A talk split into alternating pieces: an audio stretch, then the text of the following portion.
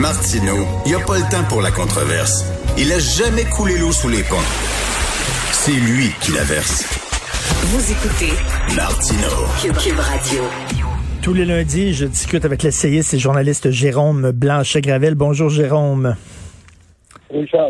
Euh, alors, la Cour supérieure dit que vraiment utiliser le, les, les mots euh, femme, homme, mère et père, c'est discriminatoire envers euh, envers les personnes non binaires.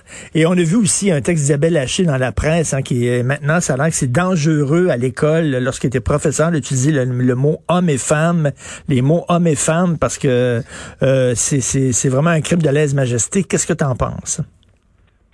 J'en pense que ça montre que le, lobby trans, c'est extrêmement fort au Canada. c'est pas nécessairement su, mais c'est un mouvement euh, qui, grâce à de généreuses subventions, euh, des subventions évidemment qui proviennent des poches euh, des contribuables, c'est un mouvement qui est extrêmement fort. Donc le mouvement, le groupe PDF Québec le, le, le, le soulevé, le montré dans, dans quelques travaux.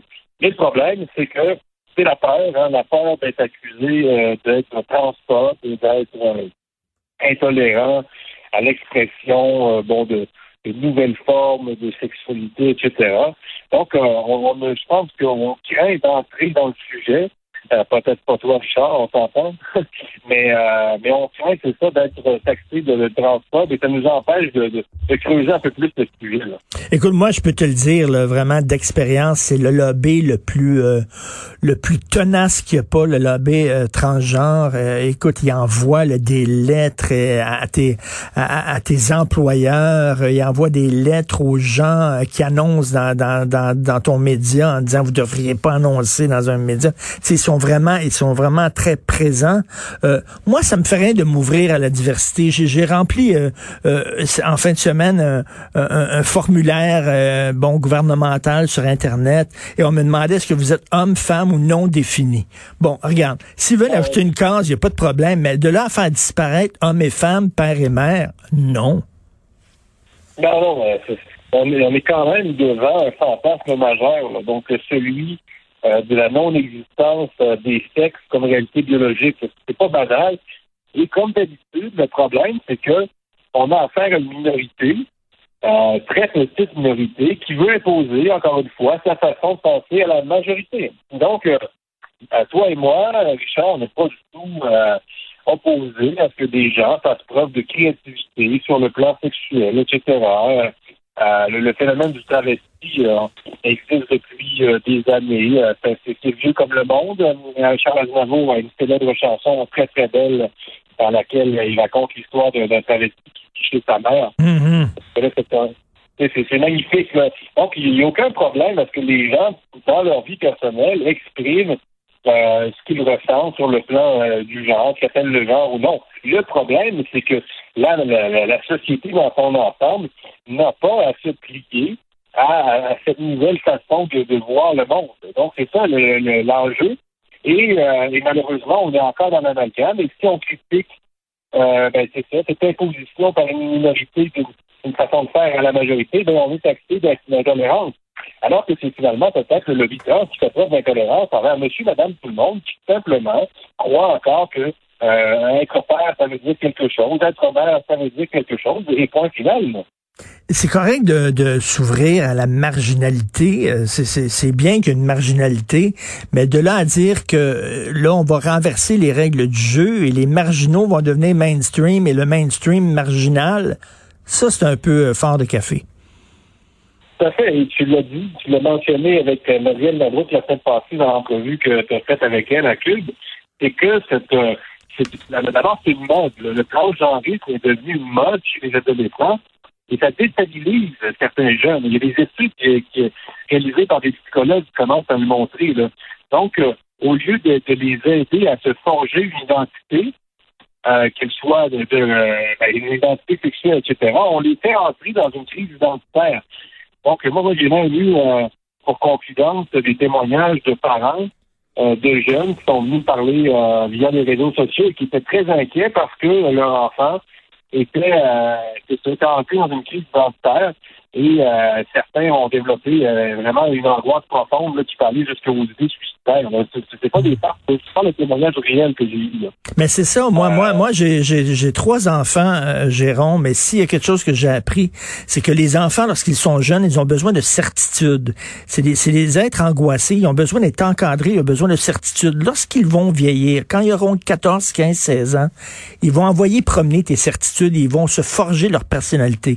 Mais quand ils sont petits, ils ont besoin... Et là, je lisais une chroniqueuse la semaine dernière qui annonçait à son neveu de 5 ans qu'il pouvait être un garçon, qu'il pouvait être une fille, que c'était libre à lui. Je disais, tabarnouche, quelle mauvaise affaire à dire à un enfant. Non, non, c'est que, pour le dire autrement, les, les, ados, ce que je comprends, ont besoin de savoir qui ils sont. Oui. Et donc, ils n'ont pas besoin de savoir qui ils, veulent pas savoir qui ils ne sont pas. Et, et quand on leur dit que donc, finalement, ils ne sont ni hommes ni femmes, ben forcément, on est loin de la certitude. Donc, au lieu de leur offrir euh, ben, un cadre, un cadre dans lequel ils peuvent développer euh, leur personnalité, ben, euh, je veux dire, on leur propose une désorientation sexuelle. C'est ça. On leur propose pas une orientation sexuelle, mais une désorientation. Donc, ça, ça les mêle. Et, et, le fait que l'État canadien, et via des subventions, alimente ce phénomène-là qui mène à une angoisse chez de nombreux jeunes au Canada. C'est quand même scandaleux. Là.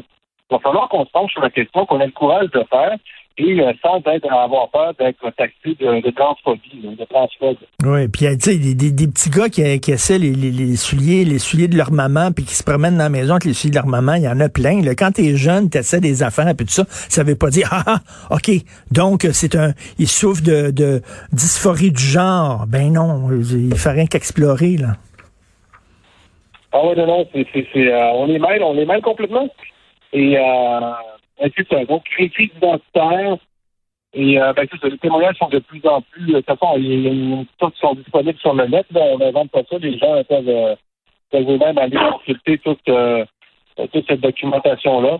Donc, et puis aussi, ça me fait rire, Richard. Euh, tu sais, je veux dire, euh, bon, des fois, l'Occident doit faire rire de lui dans les pays monde. Tu sais, je c'est quand même une réalité élémentaire là, que celle euh, que, que celle des sexes. Et là, on, les pauvres occidentaux à qui il faut euh, faire expliquer dans quelques années, bon, c'est quoi un gars, c'est quoi une fille, bon, un, gars, c'est. Euh, c'est quand même une régression. À, sur le plan anthropologique, c'est une régression assez, assez majeure. C'est un peu gênant, même. Et tu veux revenir sur l'affaire Camara. Qu'est-ce que ça te dit, ça? Laisser sous-entendre la mairesse que c'était du profilage racial. Oui, ben c'est ça. Comme toi, j'ai suivi ça, puis euh, ben on voit que l'idéologie euh, dépasse. Bon, le gars euh, Mamadi, trois Farah Camara, l'individu, bon, a été disculpé euh, par le SPVM. Ceci dit, la manière que ça a été euh, traité par la mairesse Plante, c'est vraiment scandaleux. Est-ce que la mairesse connaît, fait la, la distinction entre le pouvoir le pouvoir politique, etc. Une distinction plus que fondamentale en démocratie. Là. Et c'est vraiment là, un manque de jugement majeur. Euh, puis, ce que ça me fait dire, c'est que c'est fou de voir cette gauche qui tellement rapide hein, pour euh, déclarer coupable tous les hommes qui sont soupçonnés d'inconduite sexuelle de viol. Donc, eux autres, évidemment, c'est euh, le, mot d'ordre, c'est on vous croit.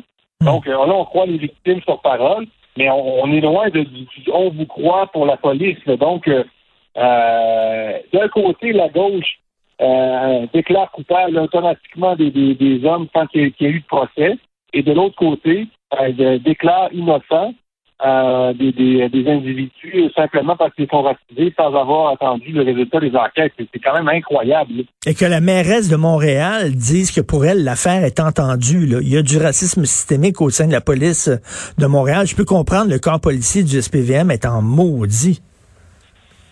Ah non, c'est vraiment...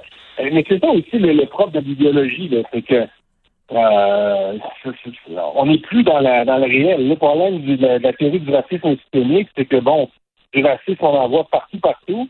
Donc, euh, tout, euh, chaque fois que la police de Montréal, euh, que l'agent de police de la ville de Montréal arrête quelqu'un qui est racisé, ça peut pas non plus être toujours du profilage racial à 100 là. Hmm. Si les gens d'autres ethnies sont nos égaux, et ils le font évidemment.